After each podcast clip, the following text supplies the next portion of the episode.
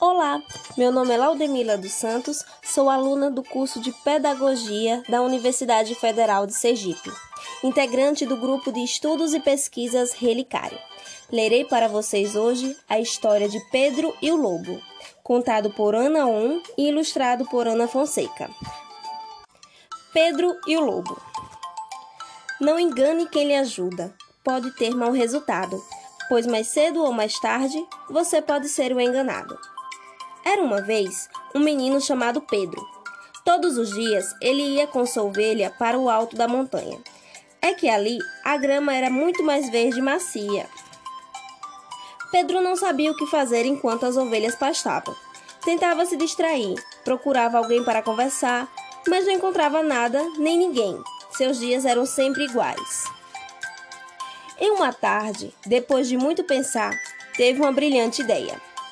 Vai ser muito divertido. Essa ideia é genial. Todos vão acreditar e uma mentira não faz mal. Logo depois, começou a gritar: Socorro, socorro! O lobo, o lobo! O que será das minhas ovelhas? Muito perto dali, um camponês que trabalhava em sua horta virou-se para sua mulher e disse: Você ouviu isso? Deve, deve, temos que ajudar. A mulher concordou e os dois seguiram até o alto da montanha. Assim que viram Pedro sentado à sombra de uma árvore, o homem perguntou: Onde está o lobo, menino? Pedro caiu na gargalhada e exclamou: Consegui o que eu queria. Enganei vocês com certeza. Aqui não tem nenhum lobo. Eu tive uma grande esperteza. O camponês ficou muito bravo com o menino e disse: O que você acabou de fazer é muito feio. Onde já se viu enganar os outros dessa maneira? Pedro não ligou para o que o homem dizia e continuou a dar gargalhadas. Não conseguia parar, até rolava no chão. O camponês disse à mulher: Vamos embora, estamos perdendo tempo. Muito satisfeito, Pedro pensou: Amanhã farei o mesmo. Continua a diversão. Vou pedir ajuda outra vez, mas que bela distração. No dia seguinte, Pedro voltou com as ovelhas ao alto da montanha e fez a mesma brincadeira. Socorro, socorro! Tem um lobo comendo minhas ovelhas! Alguém me ajude, por favor! Os camponeses ouviram e pedindo o pedido de Pedro e não hesitaram, mas ele não, não parava de gritar: O lobo, o lobo, ajuda-me, ajuda-me! Então decidiram ajudá-lo. Correram até onde Pedro estava e, quando lá chegaram, tudo estava calmo. Pedro voltou a rir e disse: Enganei vocês de novo com a minha brincadeira.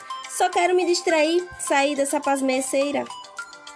Furioso, o camponês não queria acreditar que isso tinha voltado a acontecer e avisou o menino: Fique sabendo que não voltaremos mais aqui. Vai aprender que não se deve brincar com quem quer ajudar você.